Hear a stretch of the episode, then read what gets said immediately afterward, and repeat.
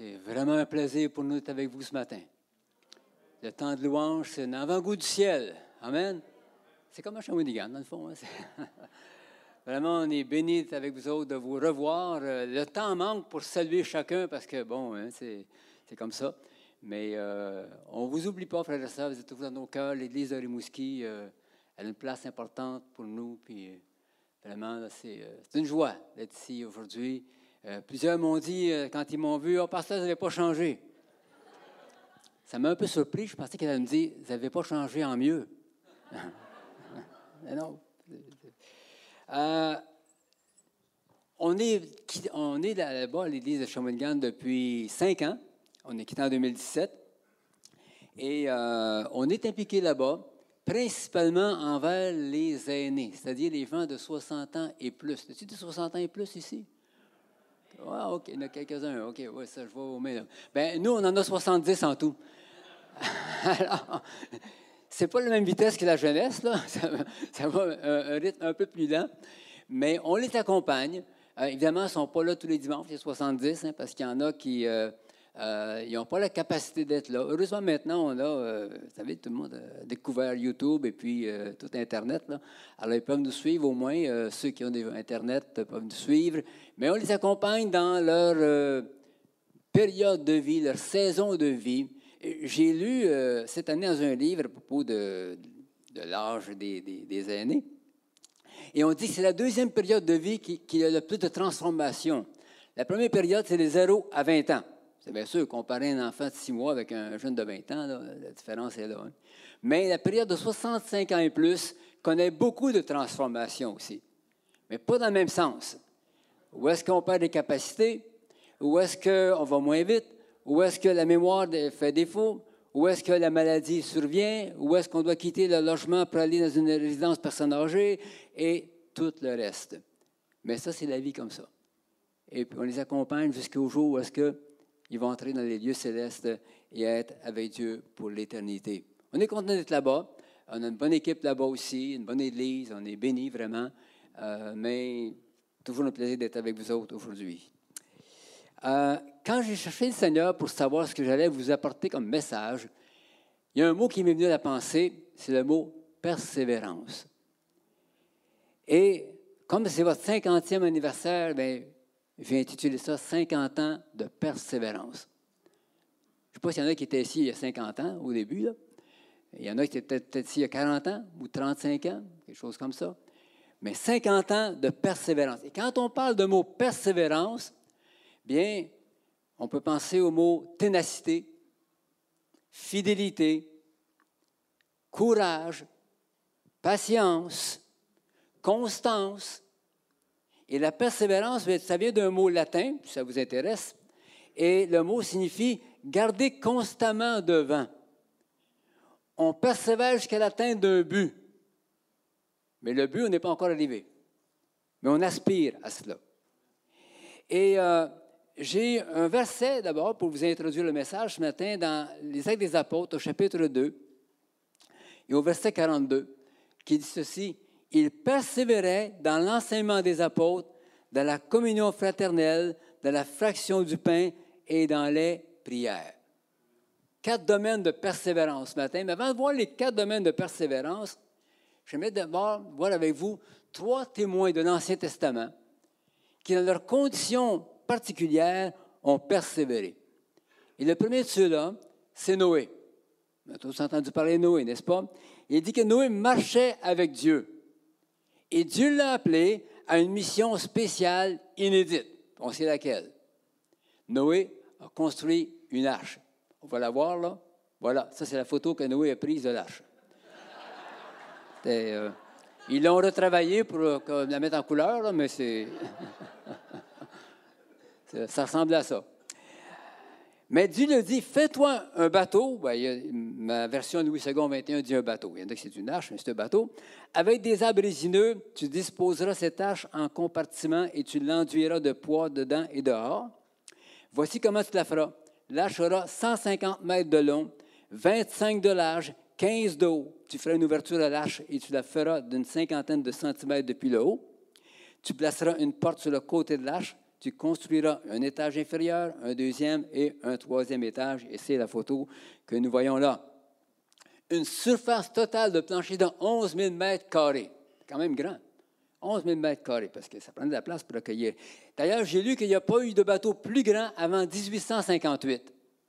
Alors, ce n'était pas un petit bateau, hein? Puis Noé, il y avait quel moyen pour construire son arche? Il y avait des grues, des camions qui amenaient des matériaux sur du chantier de construction, rien de ça du tout. Je ne sais pas quel moyen il y avait. Euh, des câbles peut-être, et puis monter les, poutres et tout ça, parce que quand même, il y avait euh, du bois là-dedans. Couper le bois, le transporter, commencer à l'assembler. Euh, c'était un travail harassant seulement. Et Noé avait seulement que ses trois fils. Je ne sais pas si ses belles-filles s'en mêlaient. Ou ils faisaient le lunch, en tout cas. Des fois, c'est mieux qu'ils s'en mêlent pas comme ça. Entre hommes, ça se comprenait bien, ça allait bien, tout ça. Mais c'était un travail fatigant. Et ça a pris des années sûrement à construire. Ça ne s'est pas fait en six mois, ça, là. Imaginez avec des moyens de, l'époque, là.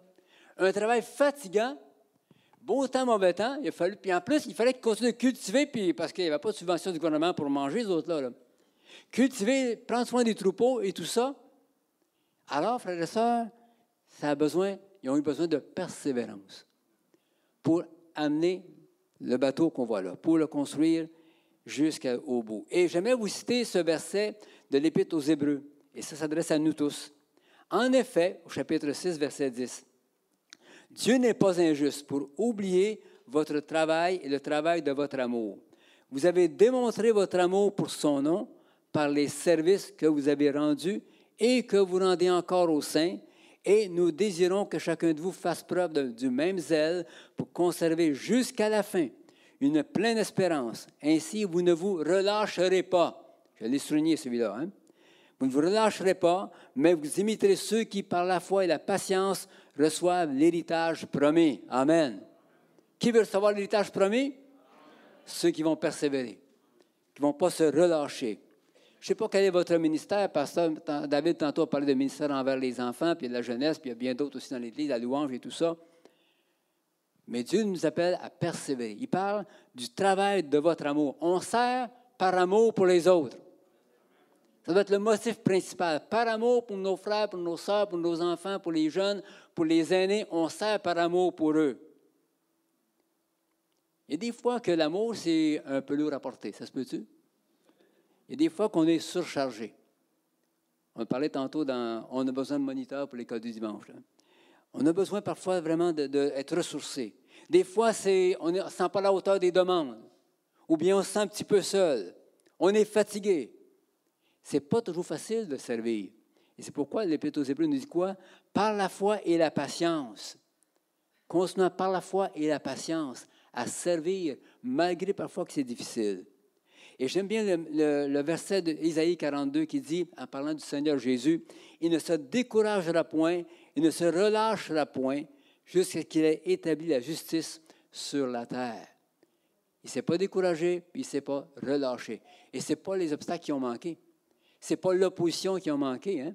On a voulu le lapider, on a cherché à jeter en bas d'une falaise, on lui a fait du trouble. Le diable l'a tenté. Il ne s'est pas relâché jusqu'à ce qu'il ait établi la justice sur la terre. Et Noé a poursuivi sans relâche son travail de construction jusqu'à la dernière planche. Et chacun de nous, on est un ouvrier, une ouvrière, on a une part importante dans l'Église. Même si des fois on n'a pas une grande implication, le fait que vous soyez là déjà, ça compte. Que vous soyez là, ça compte déjà. Mais ceux qui ont un appel pour un ministère ou un service, frères et sœurs, persévérez dans cela.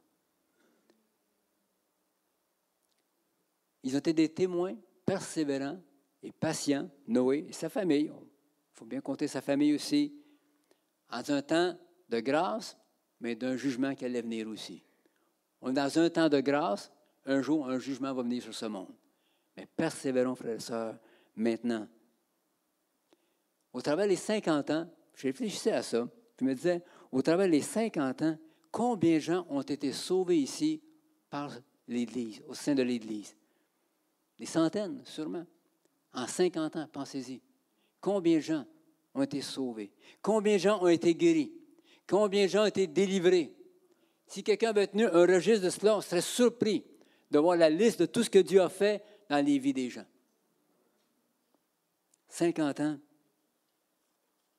J'ai un deuxième témoin ce matin, et c'est Gédéon. On connaît bien Gédéon parce que Gédéon, avec ses flambeaux et puis la trompette et ses 300 hommes et toute l'histoire, puis les Madianites ont été mis en déroute et tout ça. Mais on connaît moins la partie qui dit que lorsqu'il a eu vaincu ceux-là, il y en, en restait d'autres vivants. Ils ont poursuivi. Il est dit Gédéon arriva au Jourdain, il a passé à lui et les 300 hommes qui étaient avec lui, fatigués, mais poursuivant toujours. Fatigués, parce qu'il avait, avait marché toute la nuit. Il a marché 40 kilomètres cette nuit-là. Et puis il avait faim. Il a demandé des pains à la, ville de Sukkot. Gédéon a pu dire, ben, on vient d'éliminer 120 000. Quand même qu'il en resterait 15 000. on va laisser aller ceux-là. Non? On va tous les éliminer. Alors Gédéon a mis en déroute les 15 000 parce qu'il a persévéré, frères et sœurs. Fatigué, mais poursuivant toujours. Êtes-vous fatigué? Des fois, on est fatigué de servir, de, combattre, de garder la foi. on ne voit pas beaucoup d'avancement, on ne voit pas de miracle arriver, où on prie, puis les choses ne changent pas, ainsi de suite. On peut être tenté de baisser les bras. Mais abandonnez pas des fois ce moment où on a envie de baisser les bras. C'est là qu'il y a quelque chose qui se passe. Hein. Dieu se manifeste. Ce qui était inattendu arrive. Soyons persévérants, frères et sœurs. Je vais vous lire ici ce que l'apôtre Paul a écrit pour les chrétiens de son temps, mais pour nous aussi. Il est dit en Philippiens chapitre 3, Ce n'est pas que j'ai déjà remporté le prix ou que j'ai déjà atteint la perfection, mais je cours pour tâcher de le saisir, puisque moi aussi j'ai été saisi par Jésus-Christ. Et il dit encore, Frère, je ne pense pas l'avoir saisi, mais je fais une chose. Oubliant ce qui est en arrière et me portant vers ce qui est en avant, je cours vers le but pour remporter le prix de la vocation céleste de Dieu en Jésus-Christ. Frère ça, la course chrétienne, ce n'est pas un 100 mètres, mais c'est une course de longue haleine. Ou c'est une marche, peut-être la course est un peu essoufflant pour vous autres, on va dire c'est une marche à long terme, hein, OK? Parce qu'avec l'âge, on moins un peu, on ralentit un peu le pas. Mais c'est de longue haleine. C'est pas temporaire, c'est pas une, étoile filante qui passe, c'est fini. C'est quelqu'un qui va durer, perdurer au travers de cela. Des fois, on peut prendre une pause, mais pour mieux repartir et aller de l'avant. Paul dit, j'ai achevé, j'ai combattu le bon combat, j'ai achevé la course et j'ai gardé la foi. Il a poursuivi. Et s'il y a quelqu'un qui a eu de l'opposition dans son ministère, c'est bien l'apôtre Paul. Hein? Lisez un peu son histoire, vous allez voir que ce pas facile. On peut être tenté de se relâcher, de baisser les bras un peu, de ralentir la course, puis de s'arrêter eh bien, n'oubliez pas de repartir. Il faut repartir. La Bible dit quoi? N'abandonnez pas votre assemblée. Des fois, on dit Ah, oh, ça me tente pas ma main ce matin. Puis de toute façon, je peux suivre ça en ligne maintenant, c'est tout en ligne. Je peux suivre ça de la maison. C'est bon, mais c'est encore mieux d'être ensemble ici. Quand on peut, en tout cas, de se rassembler. Quand les, disciples, les deux disciples sur le chemin d'Emmaüs, ils étaient attristés par la mort du Seigneur. Et Jésus s'est approché d'eux, puis ils ne l'ont pas reconnu. De quoi parlez-vous en, marchant pour avoir l'air si triste? Puis leurs yeux étaient empêchés de le reconnaître. Et finalement, ils l'ont reconnu quand? Quand il y a eu la fraction du pain, quand il a rendu grâce pour le repas. Ils ont dit, notre cœur ne brûlait-il pas en nous lorsqu'il nous parlait en chemin et nous expliquait les Écritures? Frères et sœurs, j'espère que votre cœur brûle lorsque vous entendez la parole de Dieu. Lorsque vous lisez la parole de Dieu, qu'elle vous parle. Des fois, il nous semble que Jésus est absent. Jésus est loin. Seigneur, où es-tu dans mon affaire, dans ma situation? Sa parole va nous exercer, nous encourager, nous fortifier. Il y a un troisième témoin dont je vais vous parler aussi. Quelqu'un qui a su encourager les siens moment opportun. Et c'est Néhémie. Néhémie, Dieu l'a envoyé pour reconstruire la muraille de Jérusalem. Mais ce n'était pas sans difficulté. Il y avait beaucoup d'opposition. Il y avait des menaces de mort contre eux et tout cela. Et Néhémie leur dit, après avoir tout inspecté, je me suis levé pour dire aux nobles, aux magistrats et au reste du peuple, n'ayez pas peur d'eux. Souvenez-vous du Seigneur grand et redoutable et combattez pour vos frères, vos fils et vos filles, vos femmes et vos maisons. Amen. Souvenez-vous de Dieu et combattez pour votre famille, pour les vôtres. Ce n'est pas tout repos de reconstruire. Édifier l'Église de Jésus-Christ, ce n'est pas de tout repos parce qu'on a de l'adversité aussi. Le diable n'aime pas ça. Le diable n'est pas en chômage, il n'est pas en vacances. Mais il va tenter de mettre les bois dans les roues parfois pour nous dissuader, nous décourager. Mais la construction continuait. Ceux qui bâtissaient la muraille et ceux qui portaient ou chargeaient les fardeaux travaillaient d'une main et tenaient une arme de l'autre. Chacun d'eux en travaillant avec son épée sainte autour des reins. Et l'édification de l'Église, c'est du travail, mais c'est aussi un combat. Pasteur David a parlé tantôt de rencontres de prière, de réunions de prière. On combat dans la prière, on intercède les uns pour les autres. Parce qu'on sait qu'il y a une lutte là-dedans. S'affairer à édifier l'Église de Jésus-Christ, frères et sœurs, ça demande un effort parfois. Mais un effort qui est rendu possible par la grâce de Dieu. Si Dieu pour nous, qui sera contre nous? Chante un chant tantôt qui dit un peu ça. Si Dieu pour nous, qui sera contre nous? Qui va tenir contre nous? L'Église, c'est l'armée du Seigneur, vous êtes le bataillon de Rimouski. Vous êtes ceux-là, des combattants du Seigneur. Avec Dieu, nous ferons des exploits. C'est lui qui écrasera nos adversaires. Alléluia. Dieu nous aide, frères et sœurs, dans cela. On n'est pas tout seul. Persévérez pour vos familles, pour vos proches, pour vos enfants. Je ne sais pas combien parmi nous ici ce matin ont des enfants qui ne connaissent pas ou qui ne suivent pas le Seigneur. Il y en a sûrement. Persévérez en priant pour eux, en intercédant pour eux, en étant des témoins pour eux. Même s'ils ne voyaient pas grand-chose changer, Dieu peut changer leur cœur. Dieu peut les atteindre là où ils sont. Pour vos amis, vos concitoyens, ceux que vous côtoyez, vos voisins peut-être.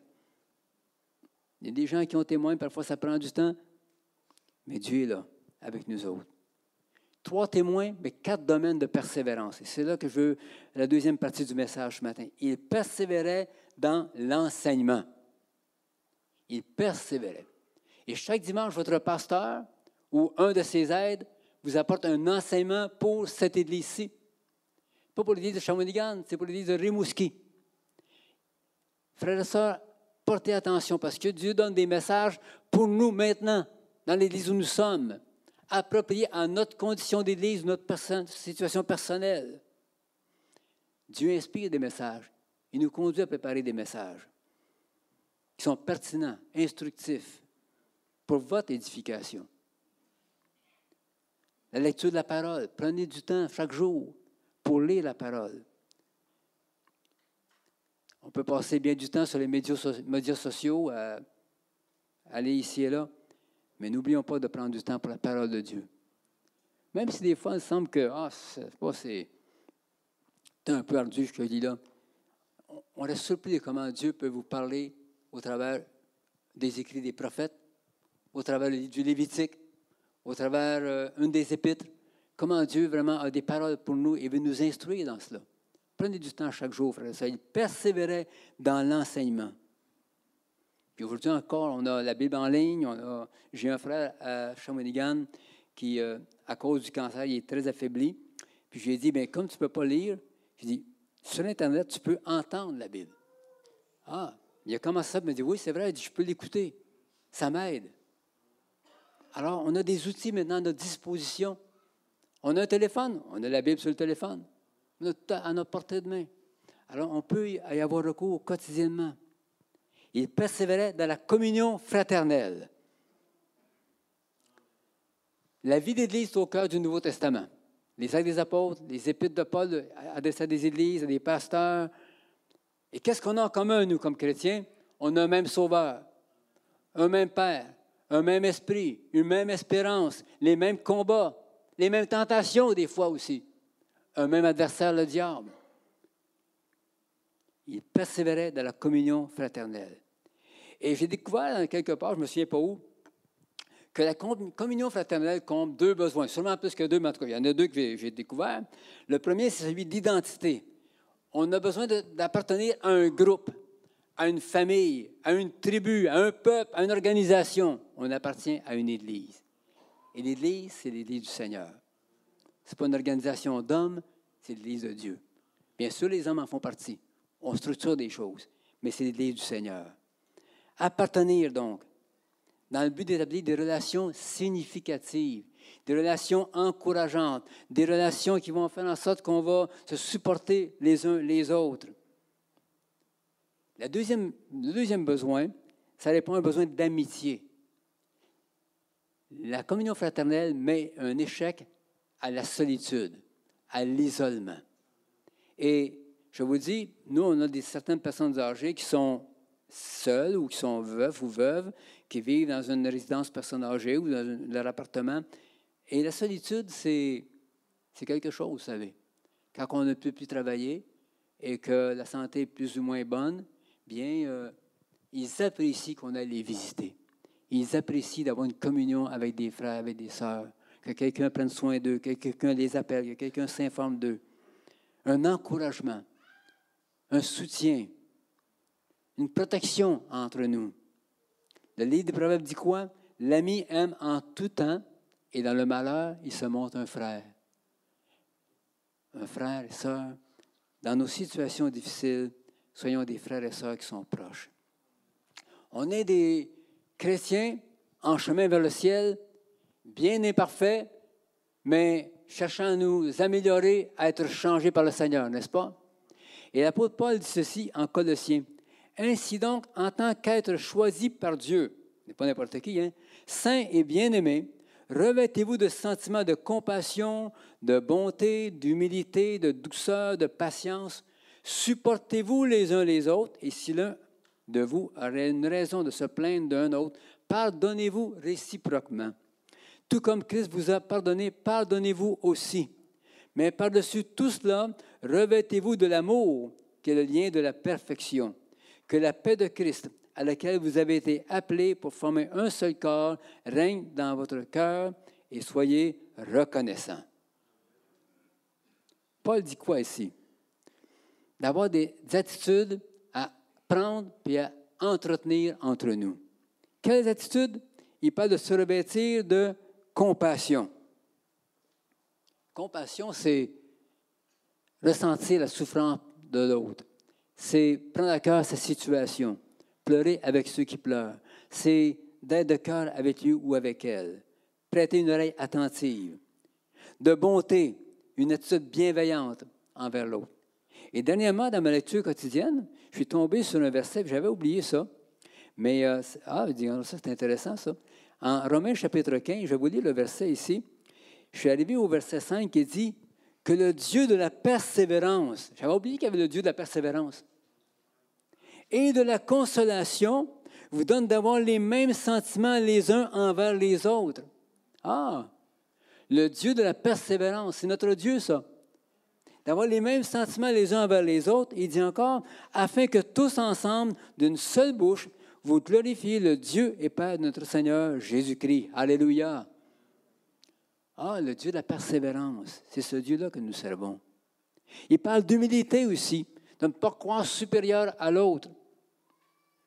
L'humilité, ça peut vouloir dire aussi de s'excuser quand on offense l'autre. Ah, ça, c'est humiliant, mais il faut le faire. D'avoir de la douceur, d'accepter que l'œuvre de Dieu envers moi est une bonne œuvre, de me laisser changer par le Seigneur, sans résister, de faire preuve de patience. Supportez-vous les uns les autres. Se maîtriser face à une provocation. Et je repensais à l'histoire de Noé. Je me dis, dans les, années qu'ils ont construit l'arche, là, euh, Noé était juste et intègre, mais il n'était pas un saint. En ce sens, il n'était pas parfait. La preuve, c'est qu'après le déluge, Noé il a cultivé la terre. Qu'est-ce qu'il a fait? Il s'est enivré. Oh là là! Noé, qu'est-ce qui arrive? Il était sujet à la faiblesse comme nous. Alors nous sommes sujets à la faiblesse, frère et sœurs. Il y a eu seulement des, des frictions quand on construit l'arche. Peut-être que Noé voulait poser les plans d'une certaine manière, peut-être que son fils Cham, non, non, c'est pas comme ça que ça va, papa, c'est comme ça. bon. Et puis il y avait des journées, il devait faire plus chaud, tu es fatigué. Mais des fois, la vie fait en sorte qu'on est un peu fatigué, moins patient. On a besoin de prendre faire de patience envers l'autre, d'être tolérant. Le lien de la perfection, c'est l'amour. Le lien de la paix entre nous, frères et sœurs. Et s'il y a des gens sur terre qui doivent pardonner, ce sont bien les chrétiens. Parce que le pardon, c'est au cœur du message de la croix. Imaginez si nous, comme chrétiens, on ne pardonne pas, qui d'autre va pardonner? Ça, c'est notre appel à chacun de nous. Et parce que l'Esprit de Dieu vit en nous, alors on doit laisser le Saint-Esprit travailler en nous et nous amener à accorder le pardon aux autres aussi. Aussi souvent qu'on va être offensé. Et c'est comme ça qu'on va pouvoir cheminer les uns avec les autres aussi. Puis j'aimerais faire, si vous me permettez, une petite parenthèse. Toutes ces attitudes-là de compassion, de bonté, d'humilité, de douceur, de patience, ça s'applique aussi à la famille. Ça s'applique à la famille. Famille, des fois, on passe des temps. Ben, on a le fleuve ici avec des vagues. Des, fois, les vagues sont fortes à l'automne. Hein. Les marées sont hautes. Des fois, dans la famille, euh, la marée est haute. Le vent est fort. Ça brasse un peu. Mais comme on a besoin, nous aussi, de faire preuve de patience, de bonté, de douceur, de compassion, de se supporter en tant que mari et femme. Et j'aimerais vous dire que c'est là que la persévérance peut jouer un rôle important. Parce que la persévérance en tant que couple va faire en sorte que la patience va prendre place, que l'humilité va prendre place, que le pardon réciproque va prendre place, la réconciliation va prendre place. Puis dans la vie de famille, c'est pareil. Avec les enfants, parents, enfants, ou les enfants entre eux, on a besoin de prendre cela. Il y a dû y avoir des frictions dans la famille de Noé, sans aucun doute. Il y en a dans nos familles aussi. Il y a des désaccords. Il y a des choses, des fois, qui nous agacent. Mais si on veut faire preuve de compassion, de bonté, d'humilité, de douceur, de patience, eh bien, frères et sœurs, on va être bénis et on va grandir ensemble dans cela. Je sais que des fois, il y a des situations qui ne finissent pas toujours bien, malheureusement, c'est comme ça. Mais dans la mesure où on peut faire notre part, faisons-le pour notre bien, pour le bien de la famille aussi. Je vous donne un commandement nouveau, nous dit Jésus. Aimez-vous les uns les autres, comme je vous ai aimé. Vous aussi, aimez-vous les uns les autres. Aimez-vous. À ceci, on va connaître que vous êtes mes disciples. Pas parce qu'on a une Bible, mais par, l'amour qu'on a les uns envers les autres. Qu'on met en application ce qu'on s'efforce de faire les uns envers les autres. Troisième domaine de persévérance, celui de la fraction du pain. Il persévère dans la fraction du pain. Bien sûr, c'est la communion. Mais la communion, ça nous rappelle quoi? La mort de Jésus-Christ à la croix nous rappelle la plus grande épreuve de sa vie. Être crucifié, là, flagellé, crucifié, c'est toute une épreuve. La plus grande épreuve. Et alors, ça me fait penser à la persévérance dans nos épreuves dans nos difficultés. Jacques dit, nous disons heureux ceux qui persévèrent. Vous avez entendu parler de la persévérance de Job, il y a des versions qui disent la patience de Job, et vous avez vu la fin que le Seigneur lui a accordée, car le Seigneur est plein de tendresse et de compassion. Vous avez entendu parler de la patience ou de la persévérance de Job. On a entendu parler, on l'a lu, hein? On l'a entendu prêcher même.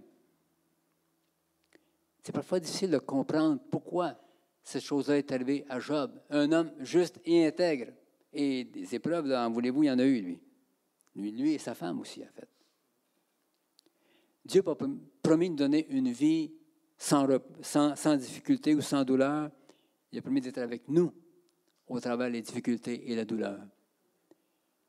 Et au travers de son épreuve, Job a redécouvert Dieu. Il a redécouvert Dieu. Et qui sait ce qu'on peut redécouvrir dans un Seigneur au travers d'une épreuve ou une difficulté? Dieu sait ce qu'on peut supporter, même si des fois ça nous paraît au-delà. Il sait ce qu'on peut supporter, puis il va nous rendre capables de passer au travers. Et le chemin de la souffrance, ce n'est pas une autoroute à quatre voies où est-ce qu'on fait à toute vitesse, mais c'est un chemin sinueux, étroit. Et on ne voit pas toujours où est-ce que ça nous mène, l'issue exacte. Mais avec Dieu, on peut cheminer dans ce chemin-là aussi. Il est avec nous dans ça. Jésus a dit, vous aurez des tribulations dans le monde, mais prenez courage, j'ai vaincu le monde. Prenons courage, frères et sœurs, quand des épreuves nous affectent. Et la quatrième dimension, quatrième domaine dans lequel je veux vous apporter ce matin, c'est il persévérait dans les prières. 50 ans de prières. Il y a dû en avoir des prières, hein? Des montagnes de prières. Des prières qui sont montées vers Dieu dans toutes sortes de circonstances. Hein? On avait des noms de prières, je me rappelle dans le passé, des noms de prières, certains dimanches après-midi, de jeûnes et de prières ensemble. On a des noms de prières sur semaine, on a prié avec les gens dans les maisons, on a prié dans tellement de situations. On peut prier avec les gens.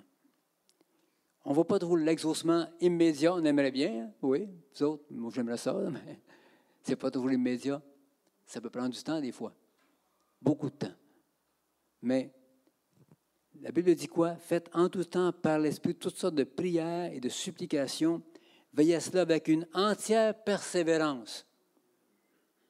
Et priez pour tous les saints. Entière persévérance. Encore là, il faut persister, être fidèle, être tenace, ne pas se décourager jusqu'à ce qu'on voit l'exaucement. Puis on a vu des exaucements. Puis on va en voir d'autres? Puis pour certaines prières, ben, c'est encore en attente. Hein? En attente. Mais il y en a eu des exaucements. Si on pouvait attendre tous les témoignages d'exaucement ici, on serait surpris de tout ce que Dieu a pu faire dans toutes sortes de circonstances de vie. Mais la prière, ça nous garde dépendants de Dieu, en collaboration avec Dieu dans l'œuvre qu'il veut accomplir, non seulement dans nos vies, mais dans la vie des autres aussi. C'est parler à Dieu dans nos propres mots, lui ouvrir notre cœur, tout simplement. Dieu, là, il s'apprend pas, faut pas, on ne l'impressionnera pas avec des grands mots. Il lit des choses qui est dans le cœur de la personne, du chrétien qu'il prie. Il voit cela. Puis il nous entend aussi. Puis a son heure. Mais la prière, c'est la prière solitaire, entre dans ta chambre, ferme la porte. Puis c'est la prière en commun aussi. Ou est-ce que, comme le pasteur disait tantôt, il y a eu des réunions de prière ici cette semaine, il faut en avoir d'autres dans d'autres occasions, mais des réunions de prière où est-ce qu'on peut se joindre de cœur avec quelqu'un d'autre? On peut même prier avec quelqu'un au téléphone. Souvent, je fais ça. Avec quelqu'un en ligne. Toutes sortes de circonstances qu'on peut s'accorder avec d'autres dans la prière. Et j'aime bien ce, petit verset qui dit dans les actes des Apôtres, chapitre 12. Quand Pierre était mis en prison, il était enchaîné en prison, il était gardé, tout ça, les portes étaient barrées. L'Église cessait d'adresser pour Pierre des prières à Dieu.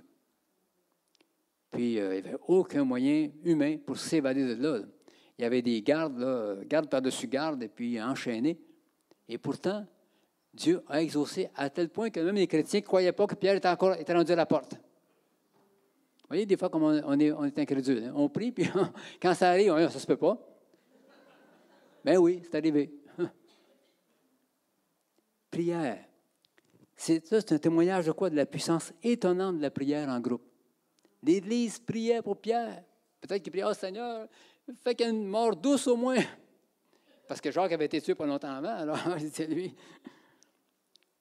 Mais c'est aussi un combat spirituel que l'Église doit livrer dans des circonstances précises. Vous savez, on a, une adversité qu'on ne voit pas, mais qui est bien réelle.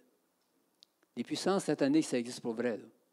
Et puis, on ne les voit pas, mais elles sont agissantes, soit pour troubler les gens, pour les tenir liés, pour essayer d'accabler, toutes sortes de choses qu'on peut voir dans la Bible, mais c'est encore vrai pour aujourd'hui. On a une lutte à livrer contre ces puissances-là. L'Église adressait des prières. Ce n'est pas la persévérance dans la prière. Dieu peut faire infiniment au-delà de ce que nous demandons ou pensons. Infiniment au-delà. Alors, frères et sœurs, on ne va pas limiter Dieu. la solidarité dans la prière aussi en temps d'épreuve. L'Église était éprouvée. Pierre, c'est un des leaders, un de leurs meilleurs. Il était en prison, il allait peut-être mourir. La solidarité dans la prière. Mais aussi la défaite de Satan parce que Pierre a été délivré. Pierre a été délivré. Nos prières peuvent contribuer à la délivrance de quelqu'un d'autre. Pas seulement d'esprit malin, mais délivrance de ce qui les tient liés, du péché qui les tient liés, de ces choses qui, les aveuglent complètement. Oui, nos prières peuvent faire en sorte qu'ils vont être. Le voile va se lever, puis ils vont voir finalement la vérité, la réalité du royaume de Dieu. Mais la prière, c'est, simple. En même temps, ça demande une certaine discipline. Parce que c'est facile de se relâcher aussi. c'est facile de se relâcher. Alors, on a besoin de. Il faut vraiment se, motiver, se discipliner à cela. Alors, voyez-vous ce matin, frères et sœurs, 50 ans de persévérance, là, bien, c'est payant. Pas pour moi personnellement, mais pour le royaume de Dieu. Parce que notre objectif final, c'est que les gens soient sauvés, et qu'un jour on se retrouve au ciel. Euh, on ne fait pas ça pour les choses de, cette terre et puis pour un gain quelconque, pour un avantage quelconque, pour une gloire personnelle. Pas du tout. On fait ça pour le royaume de Dieu. On fait ça parce que Dieu nous a mis à cœur ces choses-là. La parole nous instruit sur cela. Et qu'il va y avoir des dividendes éternels à notre engagement, à notre consécration, à notre persévérance dans les voies de Dieu. Vous croyez cela? Des dividendes éternels, frères et sœurs. On n'est pas même de comprendre, de tout saisir tout cela, mais ça va être extraordinaire lorsqu'on verra cela. Mais il faut persévérer, tenir ferme, être tenace. Se relâcher, rien de plus facile. Rien de plus facile. Mais en bout de ligne, c'est ce qui est le plus difficile. Parce que ça va plus bien après ça. Ça va pas bien. Alors, persévérons, frères et sœurs. J'aimerais qu'on puisse pencher nos têtes maintenant.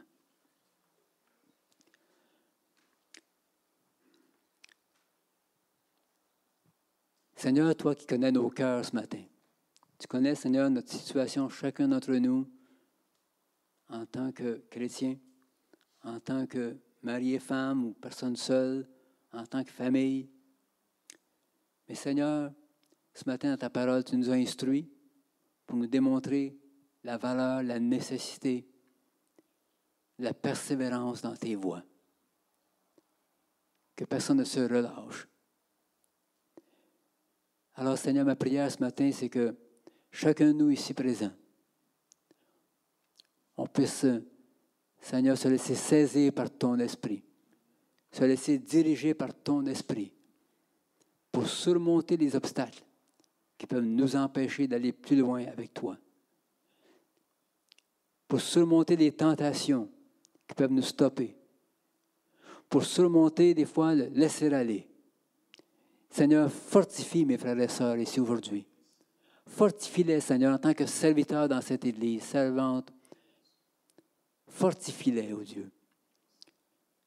Seigneur, fortifie-nous en tant que mari et femme, en tant que personne seule, en tant que famille, afin qu'on ne laisse pas les obstacles et les difficultés de la vie, puis les soucis du siècle présent nous envahir, nous ralentir, nous, nous écraser parfois.